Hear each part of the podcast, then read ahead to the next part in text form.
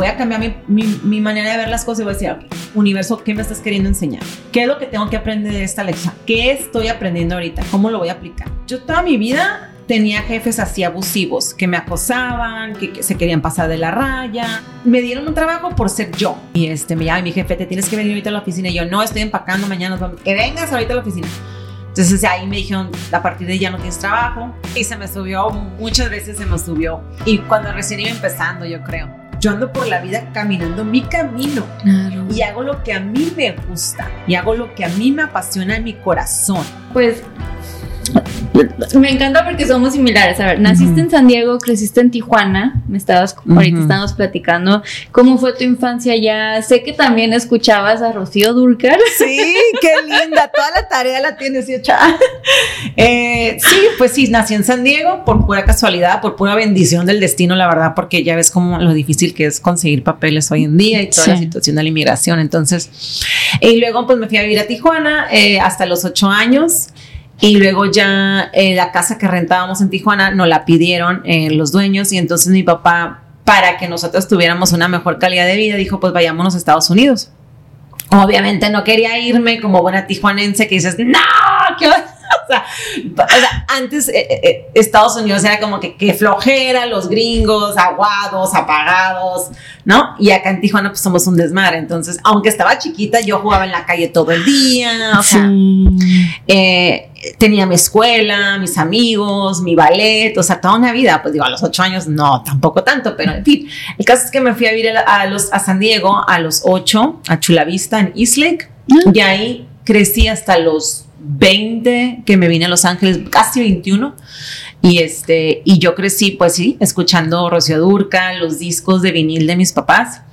Eh, y fue por Rocío Durcal que yo me inspiré en, en esta carrera, porque yo veía siempre en domingo a Rocío Durcal bailar con esos vestidos largos, grandes, y cómo se agarraba la falda y, y movía las manos y, ¿sabes? Le coqueteaba la cama y yo decía, ¿qué es esto?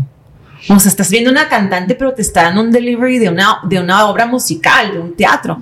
Y ahí fue cuando dije, pues yo quiero ser cantante, porque yo pensaba que, pues quiero ser como ella, pero en realidad lo que yo veía era, era la actuación de ella. Entonces, no, nunca mi interés fue cantar, siempre fue la actuación, el delivery, o sea, el pararte en un escenario y darle vida a ese vestido que traes puesto, ¿no? A ese micrófono que estás deteniendo. Me encanta, me encanta. No, sí, y, y todos los que te hemos visto en tus fotos de los red carpets, o sea, si algo te distingue, es Sí. eso, los vestidos. Siempre andas a la moda, o sea, pero tú te lo estás creando, ¿no? Sí. Me encanta todo eso. Pero Gracias. ¿tienes alguna canción de Rocío Durcal que te acuerdas que es que esa me llegó ahí? Dije, Ay, sí, muchas, muchas, pero se me viene una que es muy triste, demasiado triste la canción.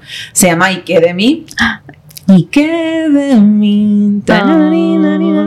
En fin, está muy bonita y este y habla pues de que ella es la misma y es el mismo amor que le tiene a su pareja. Sin embargo, pues él va y viene, entra y sale de su vida. eh, y pues si ella dice, ¿y qué de mí, no? ¿Qué hago con este amor? Pero pues todas, todas Ay, las sí. canciones de Rocío Durcal, todas. son para Sí, cortarte y de las esa venas. voz Sí, como ninguna. sí, sí, sí. Y luego, ok, tengo entendido que lo que vi en tus entrevistas, que es como, tú, ok, la, la actuación siempre está en tu corazón, Sí. pero era como tus papás, ah, no, mam- no, mamita, usted va a estudiar una carrera primero. Totalmente. Pues imagínate, vengo de familia que no son, no son este, artistas. O sea, son talentosos por naturaleza en el aspecto, por ejemplo, mi papá es músico, le gustaba mucho la batería cuando era joven, Ok. este, toca la guitarra, canta, pero no se dedicó a eso. O sea, él es arquitecto y estudió carrera. Mi mamá también es una mujer muy artística que le encanta hacer manualidades, pero nunca ejerció.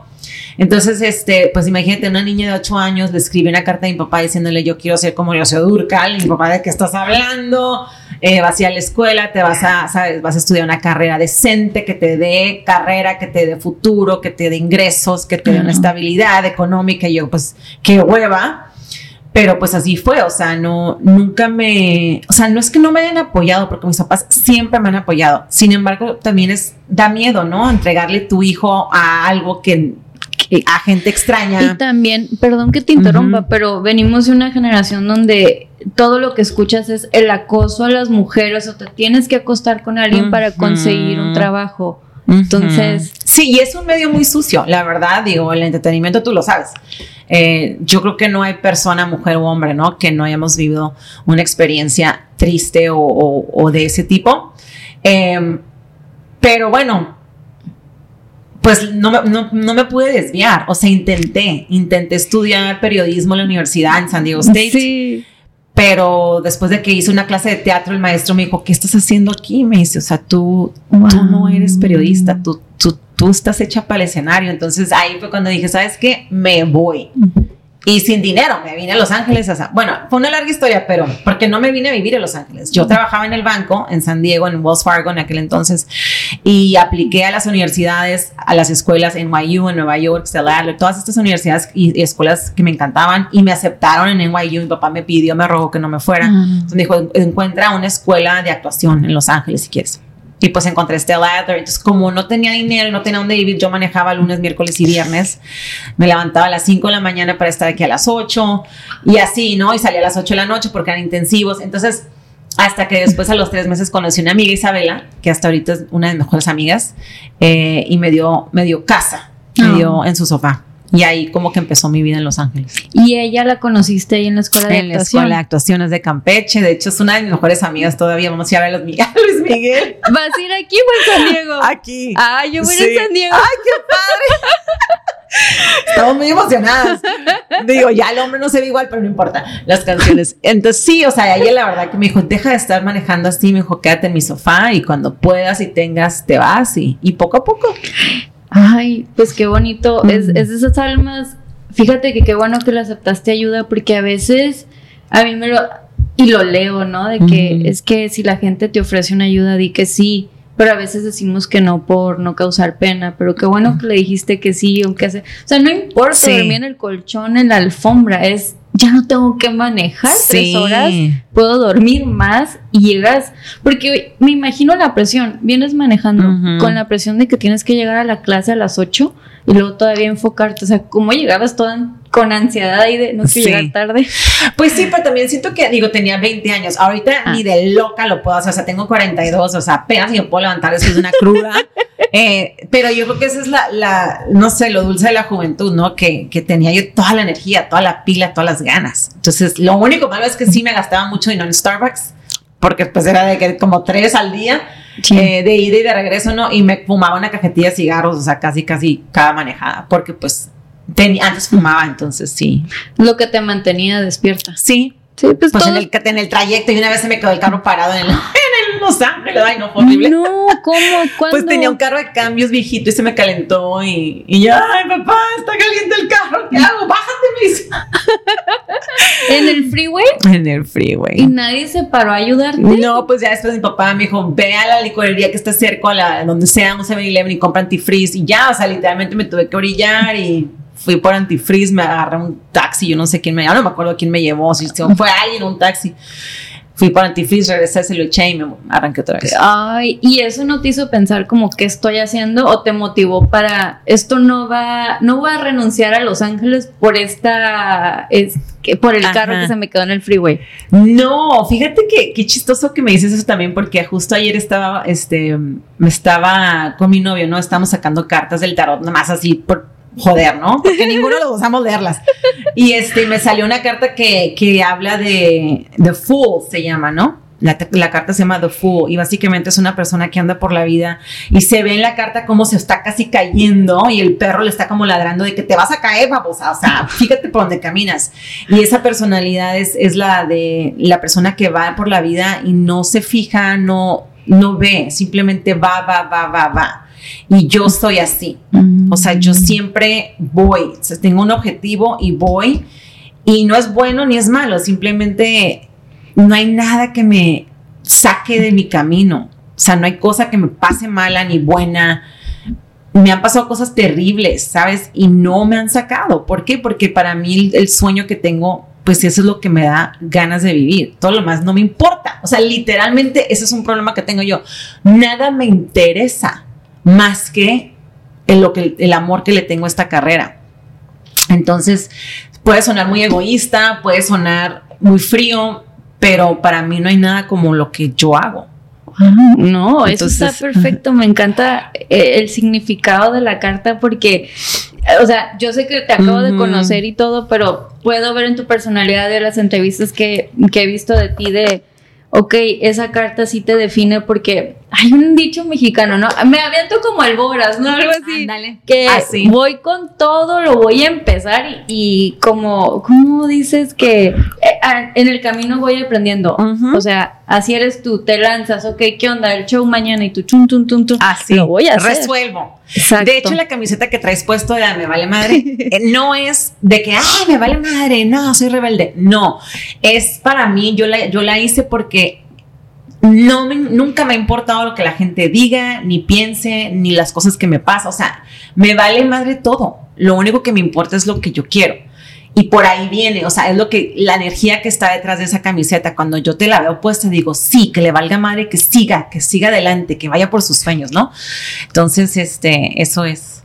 La voy a usar todos ah, los días. créeme, créeme, créeme, porque es como, por más que leemos estos mantras, estos libros de motivación personal, a ver, no, justo hoy en la mañana estaba leyendo algo y yo, pero qué bonito es leerlo y todo, para ver, aplícalo, que no se te olvide, porque creo que hasta lo tenemos que tener en el celular y verlo, porque, no sé, a mí me pasa así de... Claro, todos los días. Y yo creo que conforme vamos evolucionando también, hay diferentes etapas en la vida donde ciertas cosas te pesan más, ¿sabes?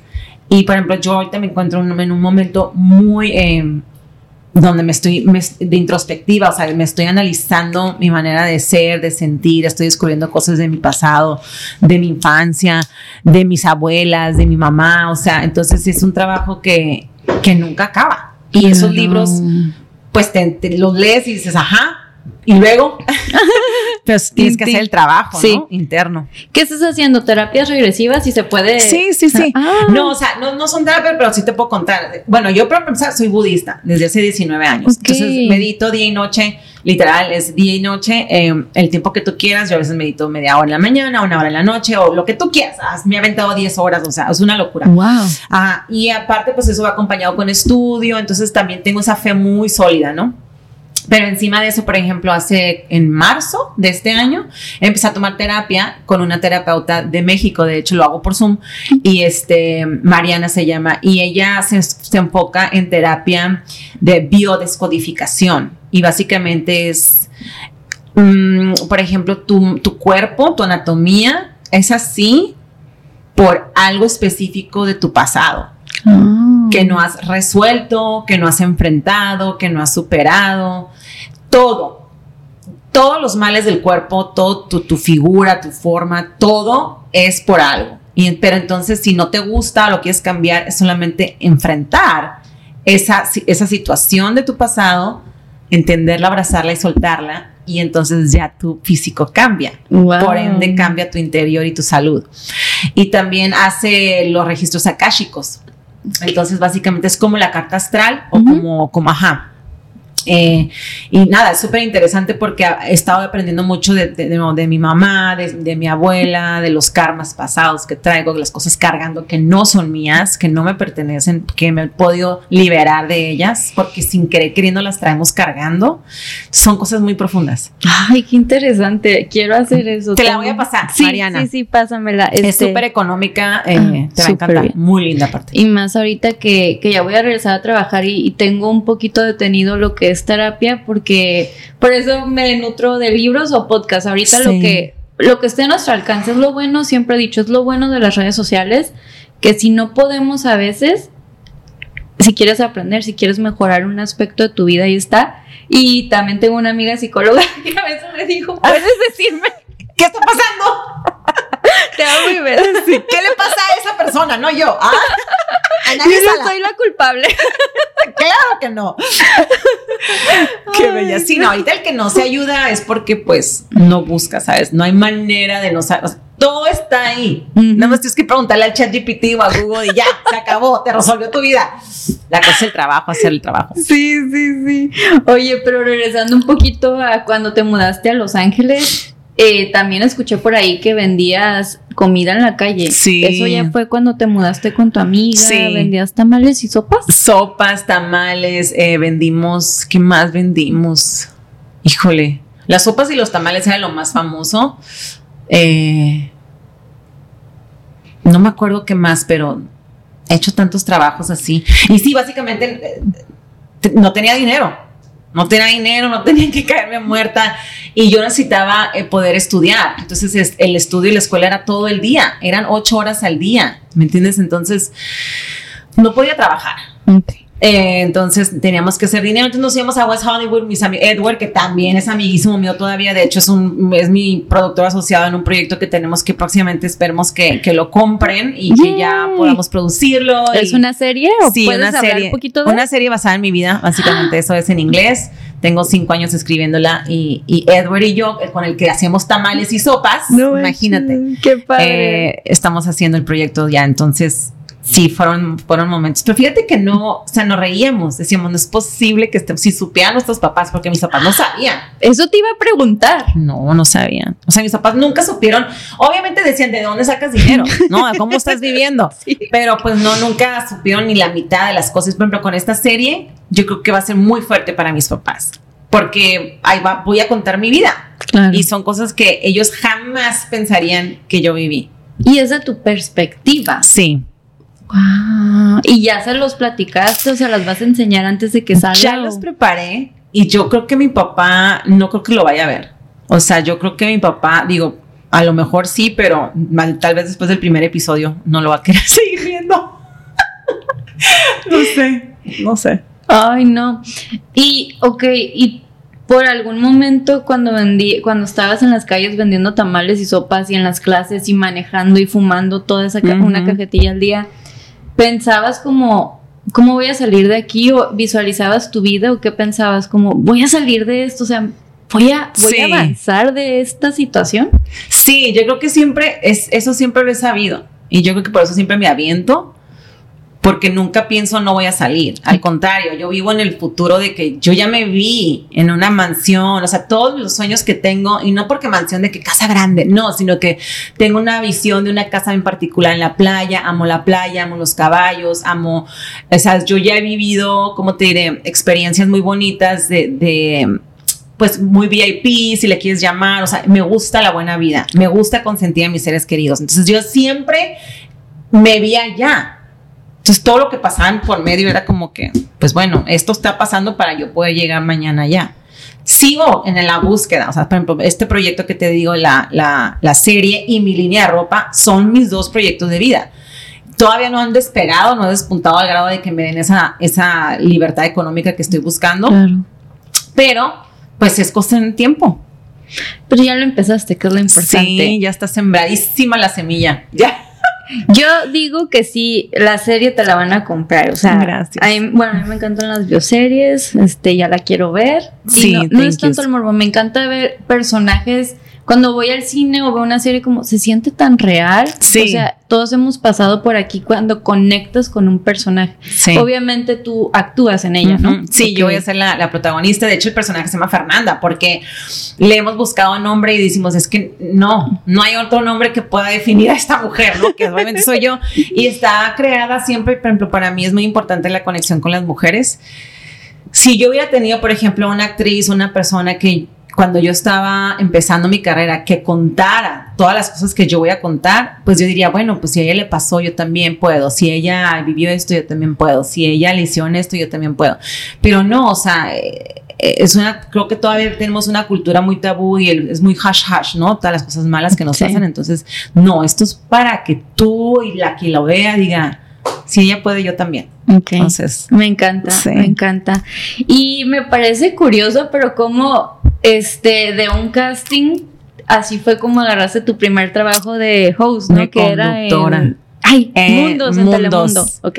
Sí, long story short, fui a audicionar para una película, no me la dieron y el productor de Mundos, Carlos, este, estaba ahí y me dice, a ver, tú ven, este, ¿te gustaría conducir un show? Y yo, ¿qué? ¿Qué?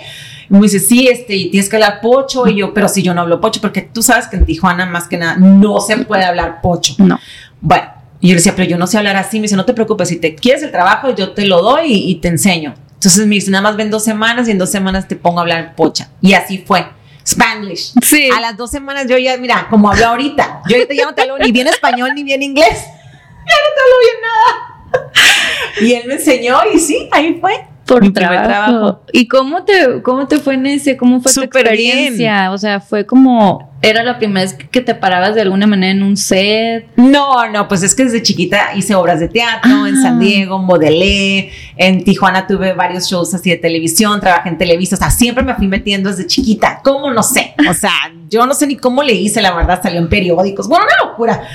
Pero en realidad era mi primer trabajo, pues era mi propio show. Eso fue, sí fue la primera vez. Y me pagaban, ¿sabes? Me pagaban súper bien y, y era a nivel mundial, o sea, me veían en Europa, o sea, estaba muy chido. Y, y, por ejemplo, me dieron un trabajo por ser yo. Claro. Y eso fue como que de ahí, para toda mi carrera, ha sido una bendición, siento, porque, porque cuando me ven dicen, esta vieja está loca, tráetela. No dicen, esta vieja lo está loca, sácala. No, es como que les gusta la, la naturalidad con la que yo conduzco y entonces eso es como, pues me pagan por ser yo. Claro. He tenido que filtrarme porque, pues sí, por ejemplo, siendo de Sinaloa, mi familia, soy bien grosera, ¿sabes? Soy mal hablada, estoy, o sea, mis ideas están medio fuera de la caja. Pero pues bueno, O sea, te, te adaptas, vaya. he tenido que pulirme Claro. y me ha costado mucho. Cuando entraste ahí, el productor en algún momento te dijo, ¿sabes qué, Fernanda? ¿Hablaste de más o soltaste alguna sí, pero experiencia eran que no muy debiste? pacientes. Me decían Ok. changa, me pusieron changa de, de apodo. Era muy paciente. Y aparte era un show donde se, se prestaba para, para ser como loquita, pues, ¿sabes? Y aparte yo Mm. tenía, no sé, 22 años, era una bebé. No manches. Es que Sí. sí, a esa edad como que uno experimenta más, ¿no? Está, bueno, como vamos evolucionando, pero yo siempre me comparo como digo, oye, yo era una persona diferente cuando me mudé aquí. No Mm. me importaba andar en el tren a las 9 de la noche de downtown al valle. Yo Sí. en aquel entonces vivía. Y ahorita es como, no, a las 9 de la noche quiero estar en mi casa.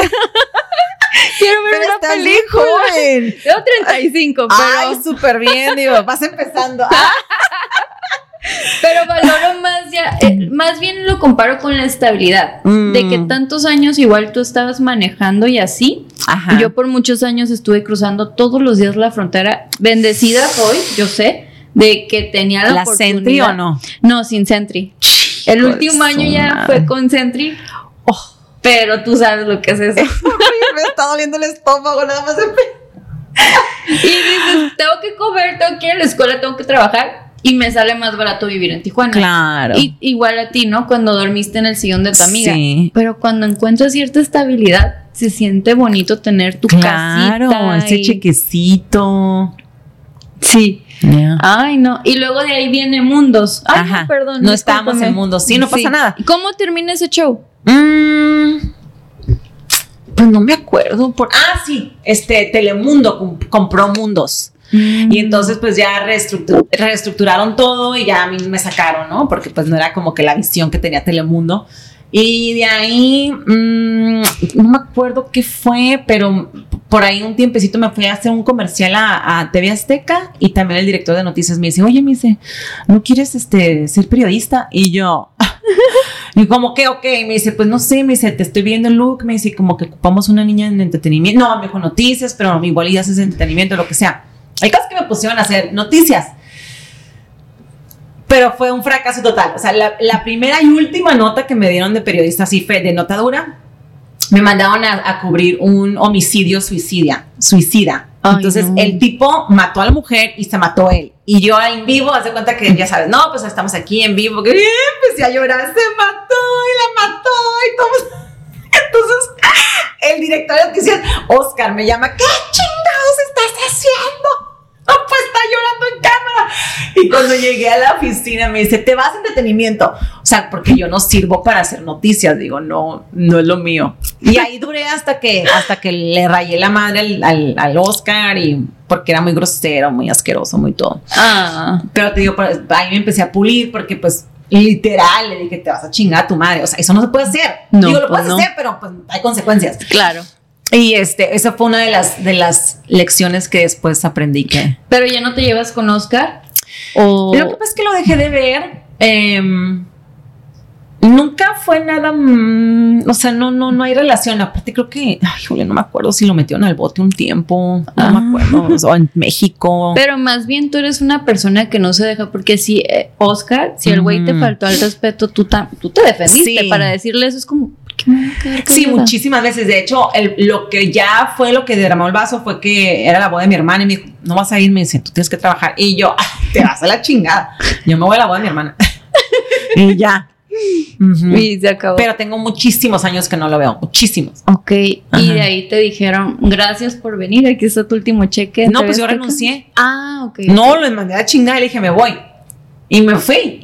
O sea, me fui y, y creo que de ahí, no sé si fui mesera después de ahí.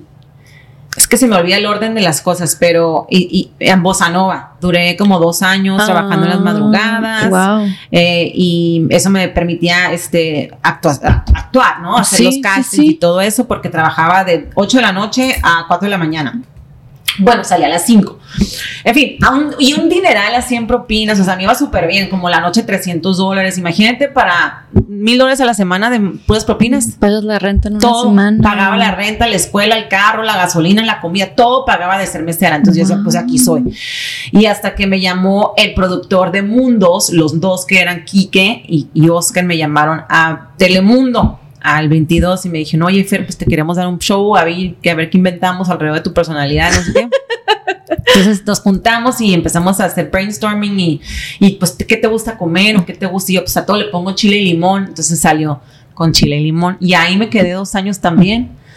Y de ahí pues otra vez a la aventura y... Y, y ahí también, pues, es que quiero saber el sentimiento. eh, eh, cuando se acabó Chile y Limón, Ajá. ¿tú sentías que duró, perdón, Ujú. duró un año, según mi Google, pero Un año y medio, más o menos. ¿tú sentías que ya se iba a acabar o fue así de un día, Fer, el show se va a acabar y... No, sí sabía que se iba a acabar porque como funciona Telemundo, bueno, no sé si todavía, pero antes es que no podías durar más de un año y feria en un proyecto sin contrato. Ok. Entonces, o me daban contrato, pero yo ya para eso me había peleado con tal empresa, porque de nuevo traía esas ondas de que no me dejaba, yo veía cómo robaban, cómo Ah. insultaban, cómo abusaban, y yo no puedo con las, con las injusticias, es algo que no soporto. Ya aprendí a, a manejar la situación, pero, o sea, en aquel entonces todavía te decía, vete a chingar a tu madre, que fue lo que hice con el jefe, y pues no, así no. ¿Podrías compartir o, o sea, qué fue lo que orientó para que le dijeras chinga tu madre? Pues es que fueron muchas cosas, pero, pero a la vez, por ejemplo, fue un gran maestro, Nelson. Y él sabe, o sea, no hay secreto. O sea, Nelson sabe que, por ejemplo, él me enseñó cómo vestirme acorde a mi tipo de cuerpo. Por ejemplo, algo tan sencillo. En la televisión te ves más ancha, siempre. Entonces, por ejemplo, yo soy una persona alta pero grandota, me decía, tú te tienes que poner siempre eh, tops en cuello B, porque eso alarga tu cuello, alarga. Sí, digo, aquí en, en diario pues no importa, pero por ejemplo, tú me ves en la tele y rara vez traigo algo cerrado, rara vez, porque sí te estiliza más. Pero entonces me, una vez me acuerdo que era, es alto Nelson y se me quedaba viendo y me decía, "Ay, puras pendejadas. O sea, cosas muy groseras, muy asquerosas, que ya después las van a ver en el show. Pero, o sea, cosas así que yo tenía que soportar de él hasta que le dije, ¿sabes qué? Te vas a la chingada. O sea, no más. No más con tus cosas. Wow, ay no, qué fuerte. Y a esa edad, pues estabas más chica, pero, o sea, Sí, yo creo que ya tenía, ¿qué tendría? Eso fue como en el 2016, yo creo. No sé cuántos tenía. no, pero no, pero no me refiero, no, fíjate que no me gusta enfocarme tanto en la edad, fíjate, te- yo tengo 35 y desde que cumplí 30, así un contexto rápido fue como ya bye, perdónate ya, no tienes la casa Sí, grande que pensaste que tendrías, ¿no? Pero eso no me gusta que en, mi, que en este programa enfocarme tanto en la edad, es como... Sí. Cómo fuiste avanzando, qué sí y todo eso. Pero a lo que iba es que como siempre he sido una persona que se defiende, Ajá. llegaste, no sé si se pueda compartir o Ujú. este alguna situación de acoso y que también obviamente eso te hizo como no tener otra oportunidad tal vez en ese momento de trabajo en esa industria, Ujú. pero a la vez es como pues no me dejé y, y feliz de no haberte dejado. Sí, tuve muchas. Ok, no me quiero meter más Lo que pasa es que sí son temas que todavía me, me, causan mucha como mm. tristeza, ¿sabes? O sea, es como me veo y digo, está tan chica, o sea. Ah, no, no. O sea, son cosas que que me, me, imagino a otras chicas, ¿sabes? Yo soy una mujer muy fuerte pero veo, por ejemplo, las chicas que, vienen en el camino, que no tienen esa personalidad, que no se saben defender, que a lo mejor sí cayeron como víctimas, y eso es lo que me parte el alma. Entonces, yo pude, pero, pero no debería de ser así. ¿Por qué tenemos que vivir esas situaciones? ¿Por qué? Y lo, yo amo a los hombres, obviamente, ¿no? Tengo mi pareja, mi pareja es una persona increíble, pero ¿en qué momento tienes, si te sientes con el derecho, ¿no? Y bueno, eso, eso sí me pasaron muchas veces. Ok, no, gracias por compartir y no, sí te entiendo en qué momento por ser mujer tenemos que tolerar esas bobadas y luego eh, los insultos que luego dicen, ¿no? Porque te ponen, ah, no, la que no acepto, te van a poner una etiqueta, un carpetazo. No, ella, mm, no sé, no sé cómo hablan en las compañías de las mujeres, pero pero si no, si no das, es you're a bitch. Sí, ¿sabes? Ándale. O sea, eres una perra mamona, eres una amargada, eres lo que tú quieras. Y luego, ¿por qué las mujeres? Porque a veces yo no he estado tan así metida en el medio, pero en otras compañías como que te pones una coraza como más seria. ¿Por qué tenemos que disfrazarnos de eso por esas situaciones? O sea, mejor no me hablen, o sea, no existo, yo hago mi trabajo y como, como oso, ¿no? Y eso es que fíjate, cuando llegó, yo toda mi vida tenía jefes así abusivos, que me acosaban, que, se querían pasar de la raya, ¿sabes? Y entonces llegó un momento eh, dentro de la oración eh, de mi budismo que yo decía, bueno, yo tengo que cambiar esta situación, porque no puedo seguir así y atrayendo ese tipo de hombres o jefes en mi vida, porque voy a trabajar en esto toda mi vida. Sí. No quiero estar lidiando con ello.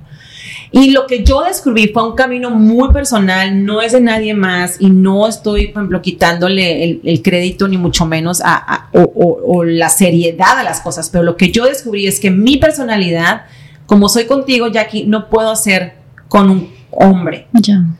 Porque él lo va a tomar no, probablemente como que sabes, como que estoy abriéndole camino, ah. me estoy portando sensible, o sea, como que estoy dejándolo entrar, como que es no, no, desafortunadamente en la industria tienes que tú ser muy firme de que, ok, estamos trabajando, me puedo reír tantito, pero, o sea, no puedes ser transparente, porque eso malinterpretan muchas veces los hombres. ¿Sí? Y las mujeres también. O sea, si viene un chico y me está sonriendo y jajaja, y pues voy a decir, oye, este quiere conmigo. Pero no, Simplemente hay que, entonces hay que ser muy profesionales. Y cuando yo me di cuenta de eso, empecé a cambiar mi manera de ser. Y a raíz de esa oración y de ese descubrimiento, jamás me han vuelto a faltar respeto. Jamás. Qué bueno. Pero porque yo soy recta. O sea, yo para el trabajo. Mm. Qué fuerte, pero qué bueno. Y agradezco que compartas porque este consejo nos puede servir a muchas y a muchos. Y, y tienes razón también. Yo he escuchado así como que, pues es que los hombres, hay hombres que los educaron traen otra educación de abre la puerta, te ayudo, que no tiene nada de malo. Ah, bueno, a mí no me ofendes. Bueno, ayúdame, gracias, te lo agradezco. Pero si fuera una persona que tal vez en mi vida, en mi casa, mis papás nunca me apoyan, digo, le gusto. Sí, te enamorarías.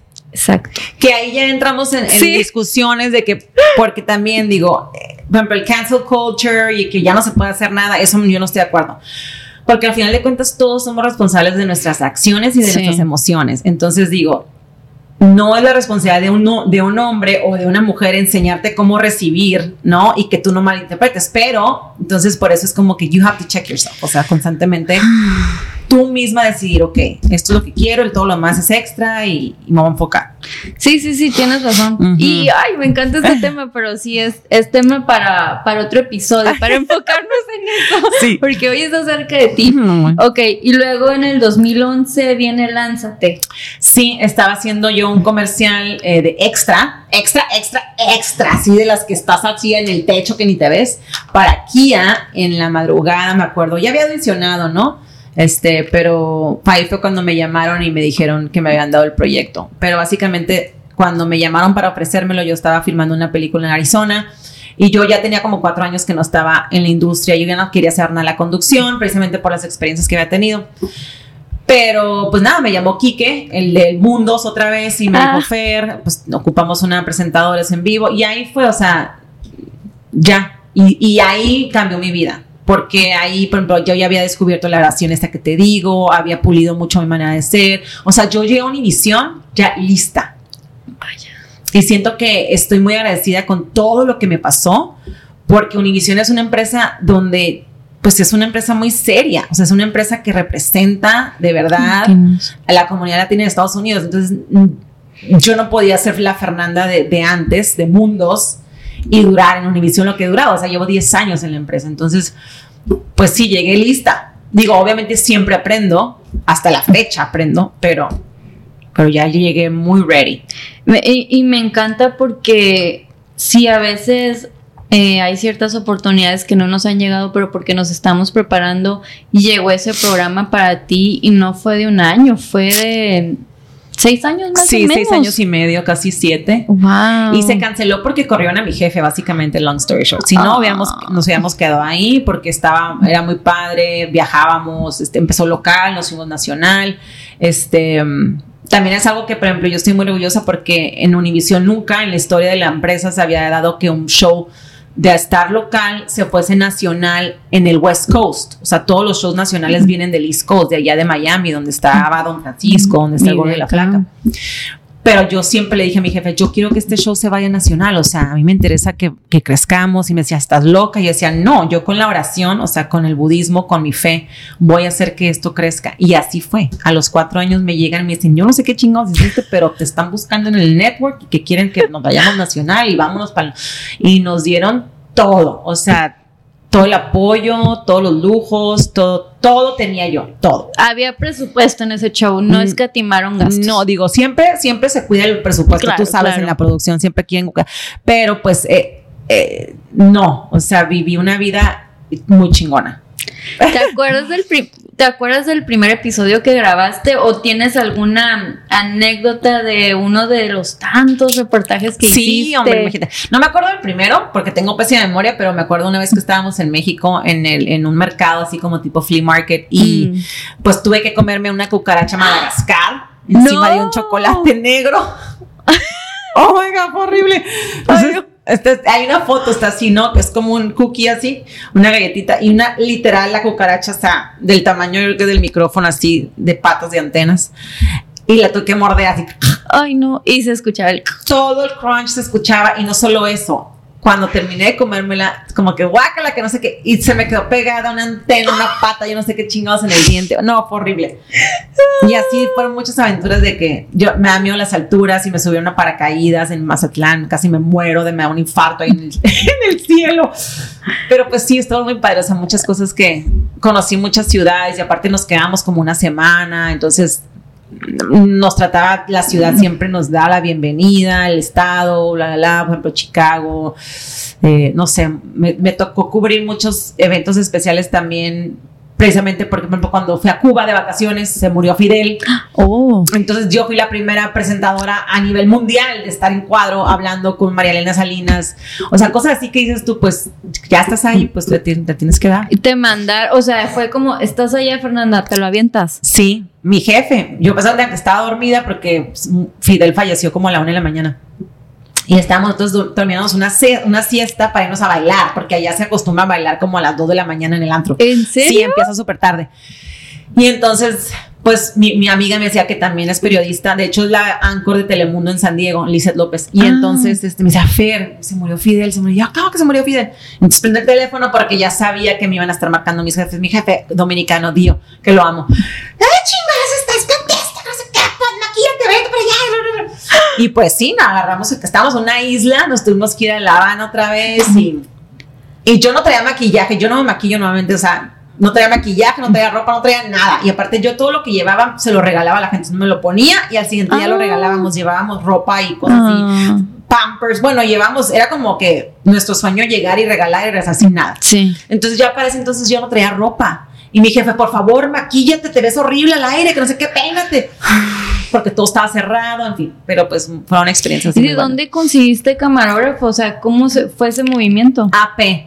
AP News, que es Ajá. básicamente como, eh, pues es, un, es un network de, noticias mundial.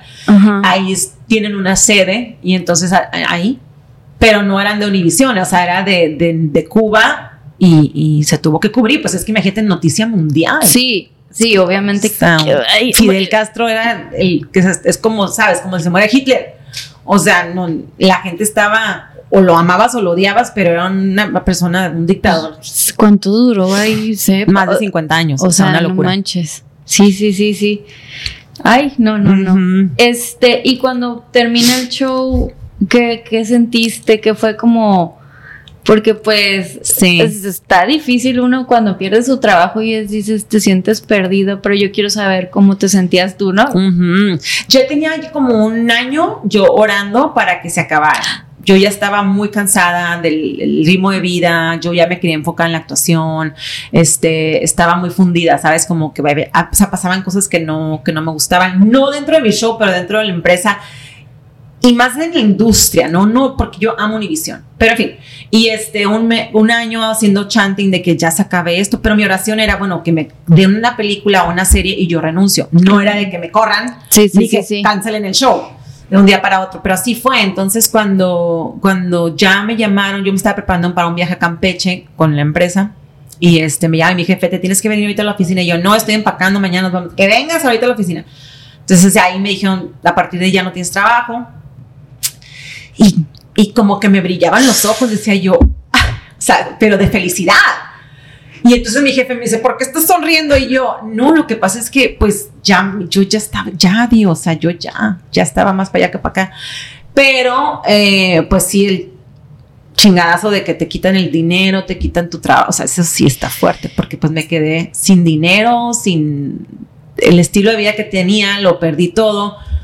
Y este, pues sí fue, y le perdí la familia que tenía, porque pues éramos una familia ahí en el ah, show. Eso sí, eso sí, más que, ok, si todo, como dices, la estabilidad económica, sí es súper importante, que el seguro y todo, pero también tus compañeros, después de siete, después, sí, siete años, te vuelves familia. hermanos, sí, sí, sí. Sí, y, y, y si llega un momento donde te despiertas y dices, pues, ¿quién soy? Porque por siete años hiciste algo, fuiste a alguien, ¿sabes? Y de repente ya no tienes eso. Y así es, yo no sé en otras industrias, pero en el entretenimiento sí es, o sea, se vuelve tu vida. Entonces cuando te quitan eso es como que, pues, ¿quién soy? ¿A qué me dedico? ¿Cómo me llamo? ¿Sabes? Como que no te, no te hallas. Entonces, pero también siento que eso permitió que naciera Nitag, ahí nació la serie, o sea, me reinventé, ¿sabes? Y me pude enfocar pero no antes, o sea, depresión, también me tuve que vivir en unemployment, o sea, dejé de darle dinero a mis papás, o sea, muchas cosas cambian.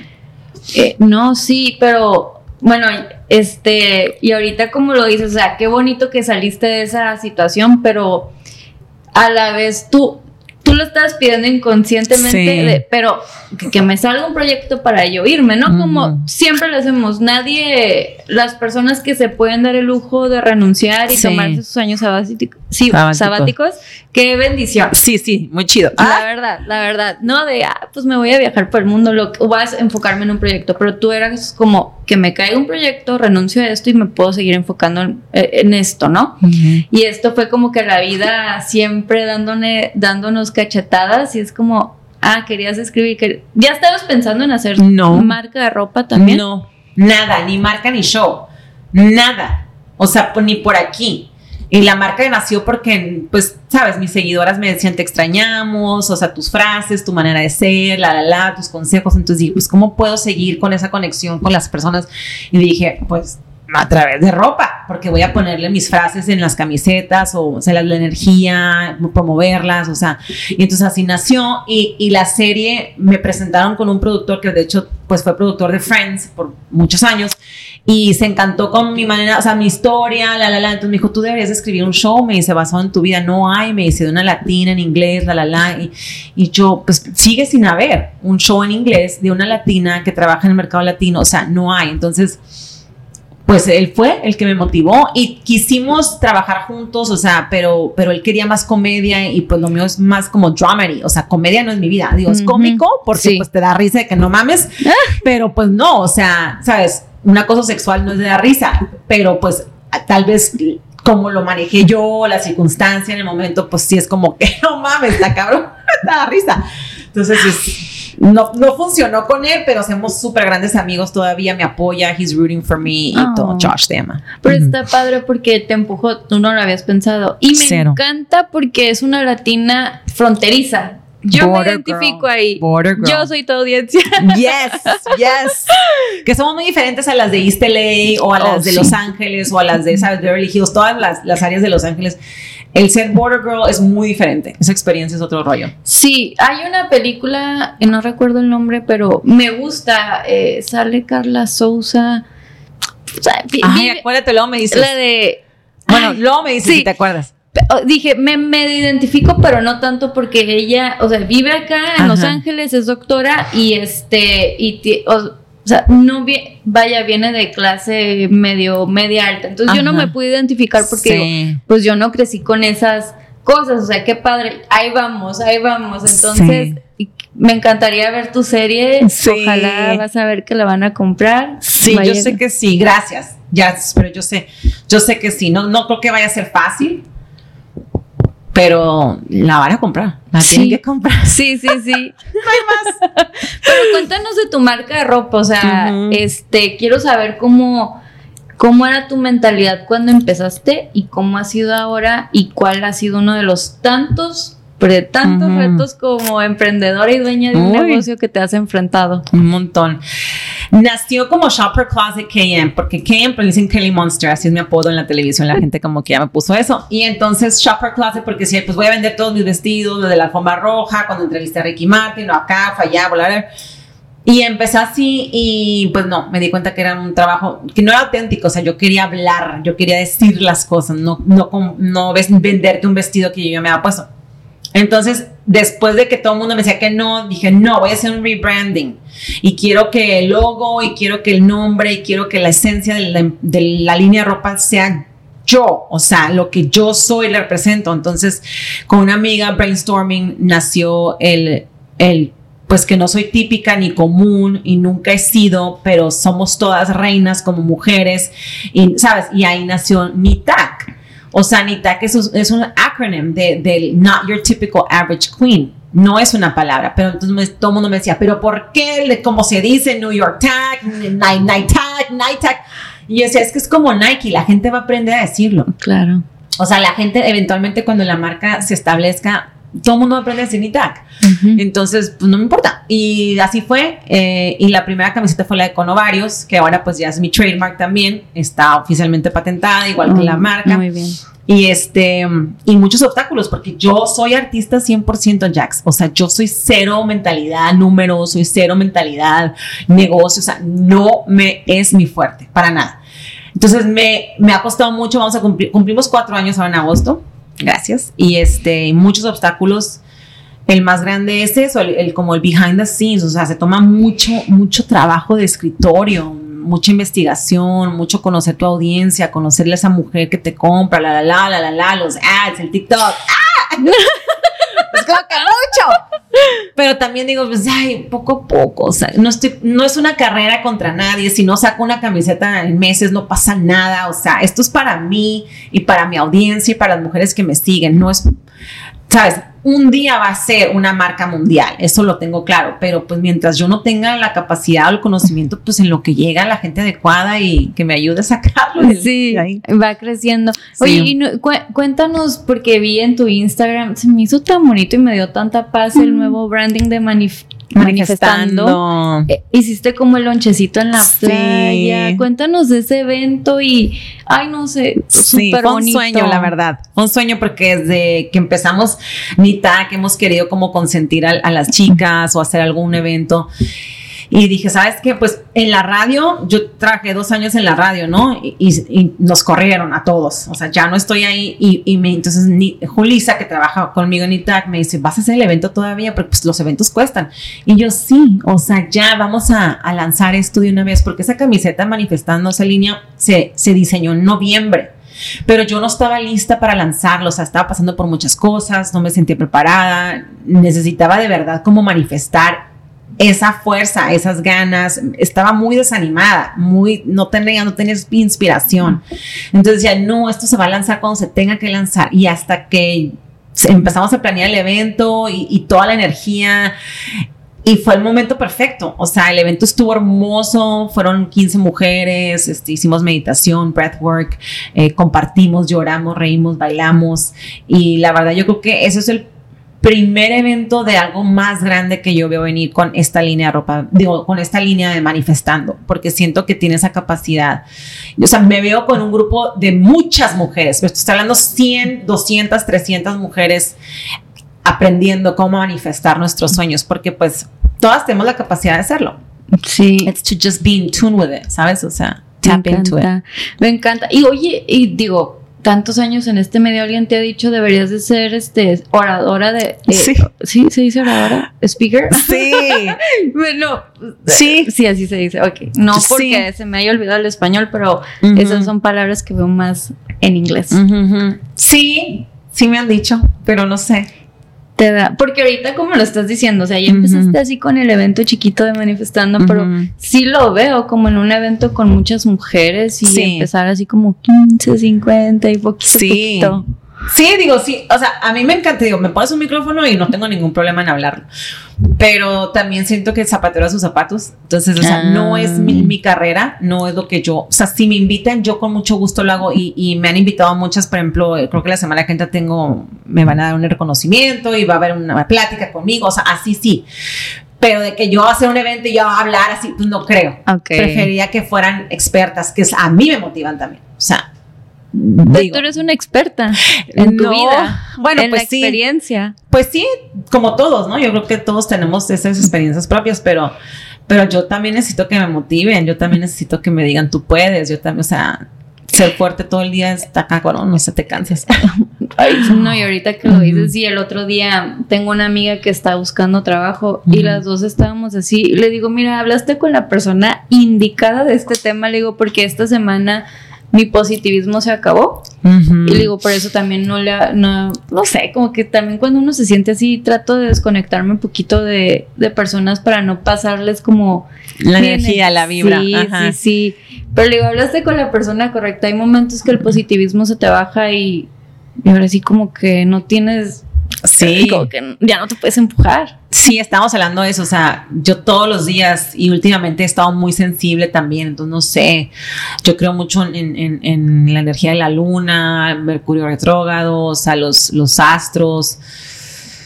Híjole, y sí, o sea, es un des- desbalance hormonal muy cabrón que traigo también, entonces, pero, por ejemplo, mm, cuando me siento así, ya llega el punto donde ya no me dejo caer porque no, o sea, yo necesito crear, yo necesito mantenerme eh, creativa, o sea, sabes, Eh, eh, haciendo algo. Entonces me, me agüito, pero luego, luego vuelvo otra vez. ¿Y qué haces cuando te agüitas? O sea, ¿ves alguna serie, comedia o...? Normalmente tomo mucho vino, Hey, o sea, me gusta tomar vino para todo, entonces, guayna. ajá. O sea, como que abro un vinito y sí me veo una serie. Pero no soy de ver series así como de chistosas, yo veo más como dramas. Me encanta el drama. Para llorar. Sí, o, o, por ejemplo, series fuertes, así como. O, por ejemplo, Succession, que me encanta. Está O bueno. sea, que son, no, es, no, no es light, pero tampoco es drama mal pedo. Entonces. No, pero ahí todos tenemos lo, lo nuestro. Yo el otro día estaba viendo películas de thrillers, o sea, Ándale, sí, lo que quieras, lo que te distraiga, lo que te quite Sí. de, de la mala onda que traes, de la nube negra. ándale. Oye, pero entonces en el 2021 empiezan Levántate. Quiero saber si no sentiste como, sí, cómo te ofrecen ese proyecto, pero a la vez fue como en algún momento no sentiste como yo es- soy una personalidad de televisión que va a ser en la radio. O, ajá.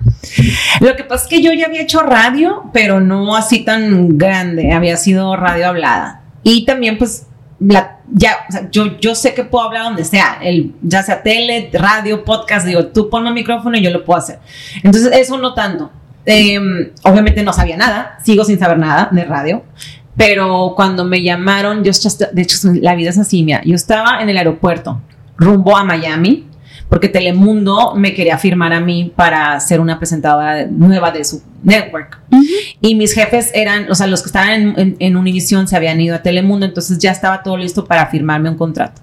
Y en eso me llaman yo estaba en el aeropuerto por subirme al avión y me llama Isaac, me dice, Fer, yo quiero que estés conmigo en el show, no sé qué, no sé cuándo. Y yo, oh my God, le digo, perfecto, porque yo no me quiero ir a Miami, o sea, no me quiero ir a Miami. Yo ya me he ido de Miami o de Miami para vivir, me encanta la ciudad, pero para vivir no es mi estilo. Claro. Entonces, pues me fui a Telemundo como a pasear, básicamente, porque ya sabía que yo ya no iba a firmar, porque yo ya tenía esta oferta. Entonces, cuando regreso a Los Ángeles, pues nos ponemos de acuerdo, pim pam pam, te van a pagar esto, lo que tu, tu posición es esta, vamos a darle. Y ya. Y ese show llegó a mi vida por una razón. Y ya lo sé, Jackie. Por ejemplo, obviamente lo disfruté mucho, aprendí mucho, crecí mucho, estuvo muy chingón. Pero sí hubo un cambio de comportamientos entre el grupo y cosas que yo nunca había vivido en mi vida. Y si voy a contar una historia basada en mi vida del entretenimiento y nunca había vivido esto en particular, es como que tienes que vivirlo, si no, you can't talk about it. ¿sabes? Entonces, pero al principio no sabía por qué me estaba pasando esto. Yo decía, qué chingados, tengo 40 años, ¿por qué estoy lidiando con estas cosas de esta edad? O sea, ¿qué necesidad tengo yo? ¿No? Entonces decía, ok, voy a cambiar mi, mi, mi manera de ver las cosas y voy a decir, ok, universo, ¿qué me estás queriendo enseñar? ¿Qué es lo que tengo que aprender de esta lección? ¿Qué estoy aprendiendo ahorita? ¿Cómo lo voy a aplicar? Y ahí fue, claro, es todo esto, todo lo que me está pasando es contenido para mi show. Y antes, hablando con diferentes mujeres en todos los eventos que voy, me di cuenta que a todas les ha pasado esto, que es que te menosprecien como mujer, que te, que te apaguen el micrófono, que te digan no hables, que te digan no brilles, que te quieran no brillar, ¿sabes? Que te quieran apagar. O sea, esa, esa rivalidad entre hombre y mujer por ego, Híjole. por narcisismo. Yo, a mí nunca me ha pasado, me ha pasado acoso, me había, todo lo que tú quieras me ha pasado. pero nunca que un hombre se pusiera al tú por tú conmigo como de ego. Y yo decía, güey, pues tú eres de Isaac, yo soy Fernanda, o sea, ¿quién es? ¿Qué, ¿Cuál? ¿Cuál competencia? Somos dos, somos, vamos juntos. Pero equipo. pues no. Y eso me, me, encantó porque, pues en cuanto aprendí esa lección un poquito más y se acabó el show. Entonces, como que el, el, universo me dijo que ya agarraste la lección, vámonos. Y yo ya sé que el show ya viene, o sea, mi serie ya viene porque ya, ya ahora sí que ya lo viví mucho, todo, y ya estoy ready para, para contarlo. Fuerte. Con tantas celebridades todos estos años, ¿alguna vez has perdido los pies? No. El no los- piso. ¿El piso? Sí. Sí. ¿Se te ha subido? Sí, se me subió, muchas veces se me subió. Y cuando recién iba empezando, yo creo. No, no, no te puedo decir exactamente cuándo, pero sí, o sea, mi, mi esencia, es- yo soy una persona, me considero arrogante, o sea, con el budismo he podido pulirme y he entendido pues que la vida es así, te tienes, no tienes, o sea, ya se me ha quitado por cierto punto, pero mi esencia sí es como, sabes, como mi personalidad, pues de que no me importa, yo voy, o sea, no me fijo, no, entonces eso puede sonar como despectivo, la gente te siente que, sí, yo lo he notado que sí, pero la vida rapidito me ha enseñado de que mi hija, de que te crees o de que te, de, que te admiras o de que, sabes, o sea, no, entonces ya aprendí que no. Y también tu familia te decía como, oye, ¿te desconocemos o qué onda contigo? No, no, no tanto. No tanto, no, nunca, nunca fue así. Pero yo misma, o sea, mi manera de responder o de, o de ser es más como una. No, es que es, es difícil explicarlo, pero por ejemplo, con mis amigas, que comentarios que yo hacía, o sea, fuera de lugar, pues que no, no viene al caso. Sí. Pero ya, o sea, eso ya fue. Ya son demasiadas caídas. Ya como para. Ya entiendo que nada que ver. Ok. No, y, y qué padre que, que, o sea, eso ya es conocerte mucho. O sea, Sí. es- has hecho tanta retroinspec Ujú. retro Inspección. Gracias. Que sabes quién eres, entonces puedes identificar esa Fernanda que en ese momento fue, pero pues que ha evolucionado, ¿no? Total, Como todos. total. Oye, y en una entrevista me, me encantó una frase que dijiste, porque estás hablando de que eres introvertida y que a ti, o sea, el networking te cuesta trabajo, como ir a una fiesta y todo esto. Entonces, te la voy a leer porque me encanta. A ver. Eh, La dijiste en inglés, pero aquí Google y yo, ¿verdad? Ajá. Dice, siempre me he sentido cómoda con mi forma de ser, pero tengo que aprender a hacer que la gente se sienta cómoda con quien soy o no soy. O sea, qué fuerte, pero me imagino que viene de todo esto de que ven Fernanda aquí en el stage. Sí, mira, no sé, no sé si conoces a Eugenio Derbez, lo ubicas. Ok, Eugenio Derbez, pues es un comediante. muy chistoso, nada más decir su nombre me da risa. Pero él como ser humano es muy profundo, es una persona muy este, grounded, es muy sencillo, es muy tranquilo, no es ese, esa chispa de comedia andando. E, y entonces, o por ejemplo, Adal Ramones también. Adal Ramones es súper chistoso, pero, pero así platicando con él, pues es una persona normal, pero diferente. Por ejemplo, Omar Chaparro Omar Chaparro está loco en el escenario y en la vida real. Ese sí, ese cabrón es como que la misma persona.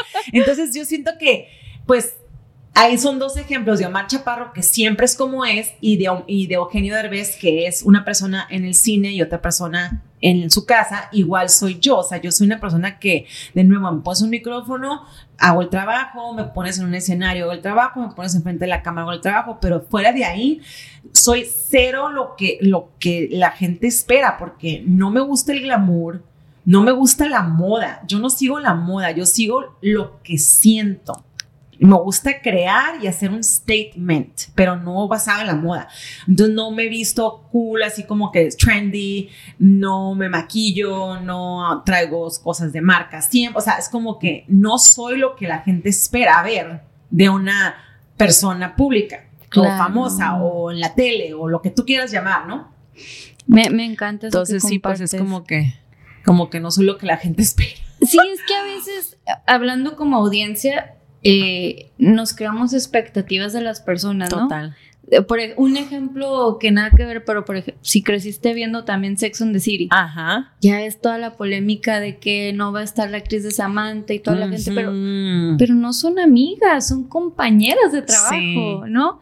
Y, y, esperamos eso de todas las personas. Igual tú de cámara has formado familias, pero igual trabajaste con alguien que tenías que trabajar Ajá, y salían de ahí que tengas bonito fin de semana. Y ya, y cada quien para su casa. Pero nosotros es, ¿cómo no son amigos?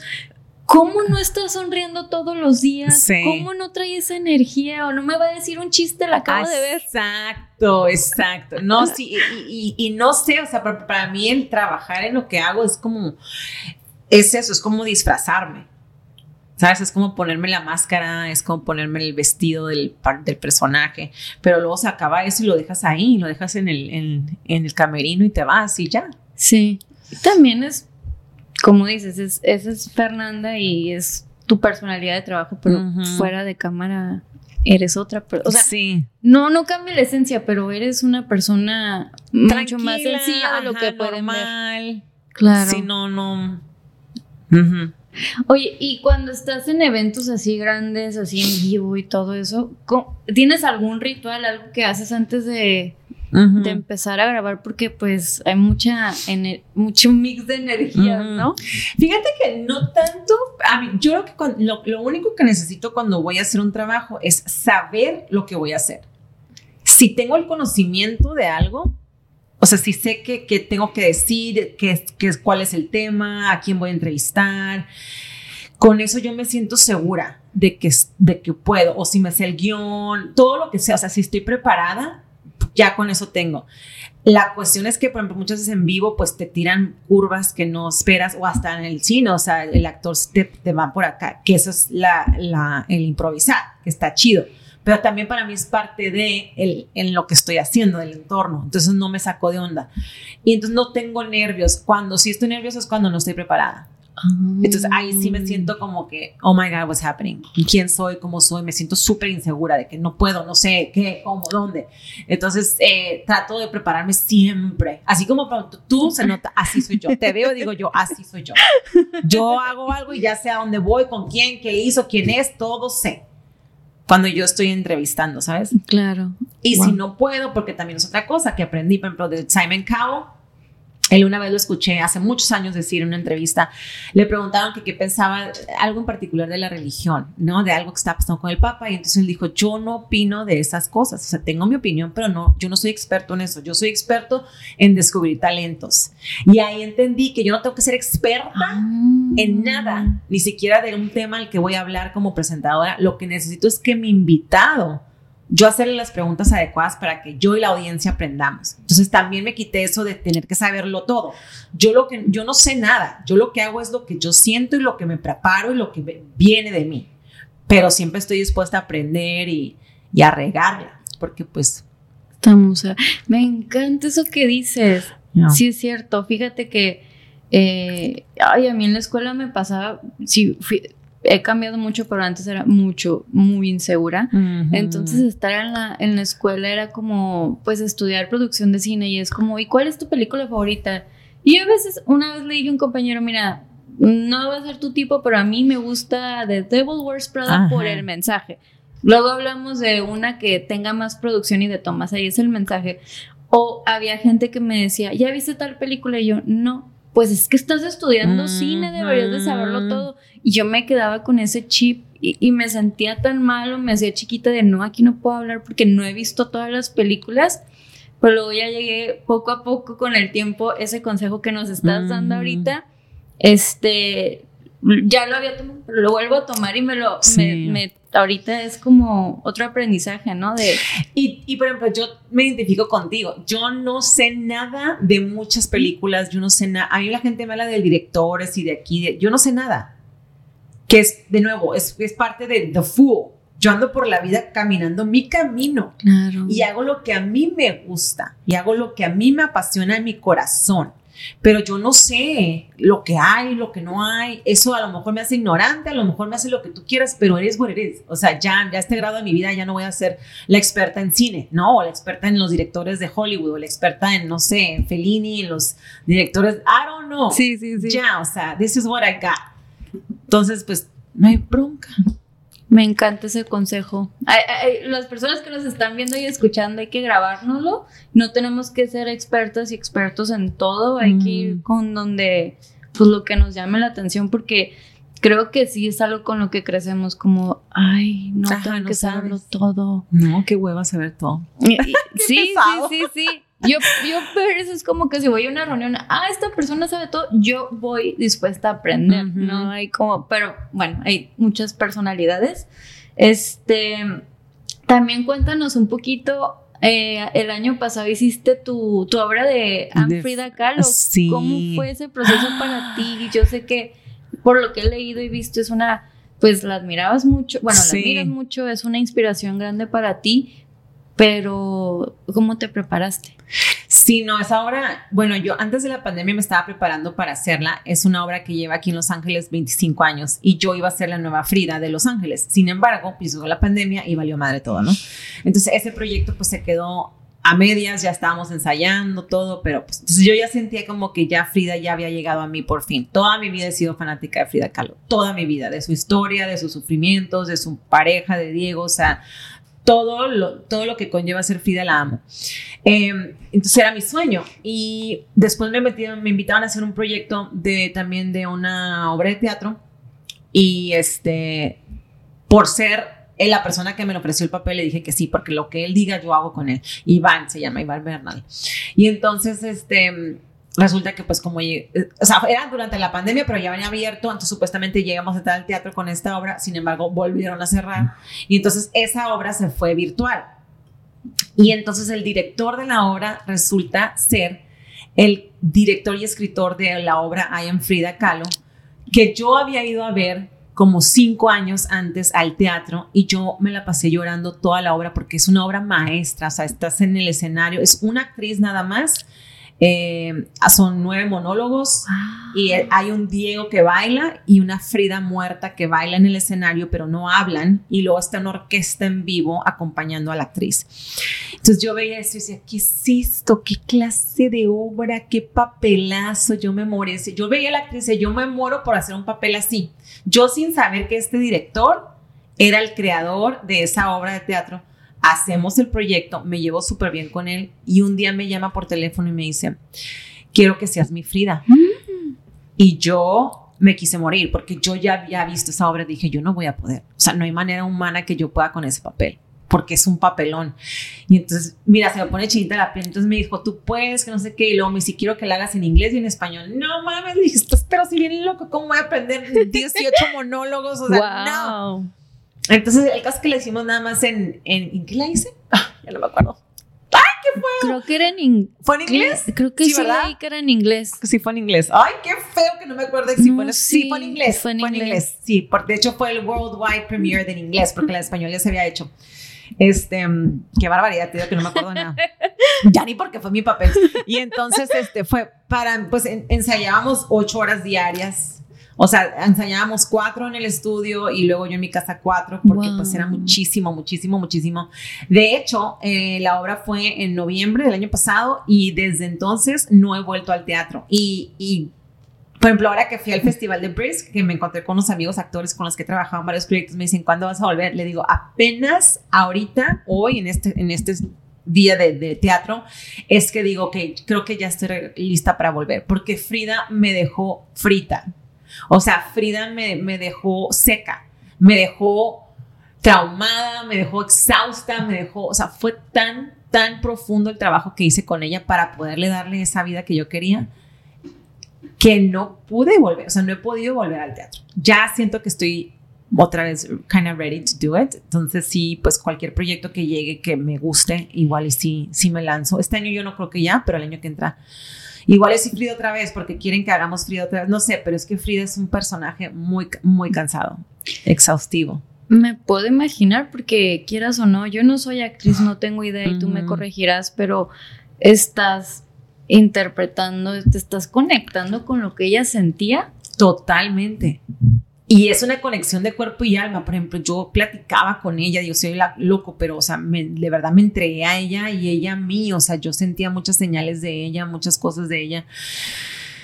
Y es muy heavy, porque pues en realidad ella sufrió, toda su vida sufrió, nunca fue feliz. Mm. O sea, fueron momentos así como splashes de felicidad, pero en realidad ella tuvo una vida demasiado sufrida y pues estar en ese estado anímico todo el día, yo no soportaba a nadie. O sea, no, yo no hablaba con nadie. Por tres meses no tuve vida. Me encerré y era lo único que hacía. Respiraba, comía, soñaba Frida.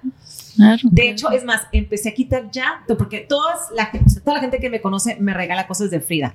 Mi casa está llena de Frida Kahlo por todos lados.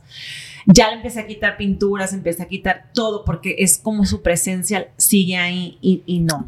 Ya la tengo, me tengo que deshacer de ella. Wow, no, qué fuerte, pero qué interesante lo que dices, ¿no? Y cómo te, o sea, después de que terminó, o sea, entonces a la vez lo ves como si fue un sueño ese, ese día. Sí, no, yo, yo te puedo decir que fue el highlight de mi carrera en, todos los ámbitos. O sea, estar en ese, aparte de un escenario, un, teatro nuevo, 400 personas sold out todos los días. O sea, fue algo muy bonito. Em, y cuando se acabó, me dio depresión. Yo nunca he tenido depresión en mi vida, en mi vida. Y me dio depresión. Porque, de nuevo, porque entregué mi vida, o sea, fueron tres meses, ocho horas diarias. Y encima pues soñaba con ella, hablaba con ella, me, todo con ella, entonces de repente se acaba, te vuelvo a decir, cuando se acaba un proyecto es como que quién soy, o sea, que, que mm. como artista es como, yo me siento que soy como, it's like a vessel, o sea, le quitas el agua a esta botella y está vacía. Entonces, tú me quitas Frida después de vivir meses y quién soy, o sea, no hay nada ahí adentro. Entonces, volverte a encontrar, volverte a inventar, volver a encontrar esa creatividad que te digo que es normal, o sea, cuando se acaba un proyecto, cuando algo no está fluyendo en tu vida, es normal sentir ese vacío, pero pues hay que llenarlo, ¿no? Con algo nuevo. Entonces, pues sí. Ay, qué fuerte. Pues gracias por compartir. Sí. Y te quiero agradecer tu tiempo. Ahorita voy a hacerte unas preguntas que siempre se las hago a todos mis invitadas, invitados, pero es que nada agradecerte por tomarte el tiempo y estar aquí. Este, algo que haces todos los días que no es negociable no dejarlo de hacer. ¿Sí? Sí. ¿Sí me entendí? Meditar. Okay. No puedo no meditar. Si no medito, mato a alguien. Empezando por mí misma. meditar sí o sí. Ok. Libro, película, poema, canción que, que, a ti te dejó un gran mensaje y que, no, que nos podrías compartir. Ahorita estoy leyendo uno que me encanta, se llama The Art of Not Giving a Fuck.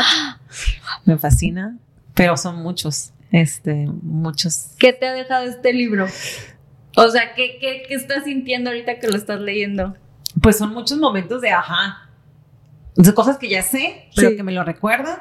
Eh, y sí, o sea, que vas en el camino, voy en el camino correcto. O sea, quieras o no la actitud que tengo, siento que es la correcta para, para lograr lo que quiero. Ay, sí, me encanta. Creo que tengo que volverlo The a leer. subtle art of not giving a fuck, Sí, se llama. sí, Ujú. y mira, me encanta Ahí porque está. va relacionado con tu, con tu blusa. De hecho, se la quiero mandar. Estaría Es- muy está en mi lista de to do. Porque digo, ese señor, aunque no no habla español, pero es like, tu libro y mi camiseta van, y, y se- su manera de pensar. Este, ¿cuál ha sido uno de los peores consejos que te han dado? De los peores consejos que me han dado hoy. Digo, porque a veces la gente habla Por sí, hablar. por hablar. Es que más que consejo, yo creo que es cuando me dicen, pues no se puede, no se va a poder. No, o sea, va a ser muy difícil. Que no es consejo, es como, no Mm. sé, es una, it's just a statement, pero pues como dices tú, está basado en lo que ellos piensan de la vida o no. Pero sí, eso me lo han dicho muchas veces, de que no se puede, no se ha hecho, de qué hablas, cómo. y tú buscas cómo. Pues sí. Claro.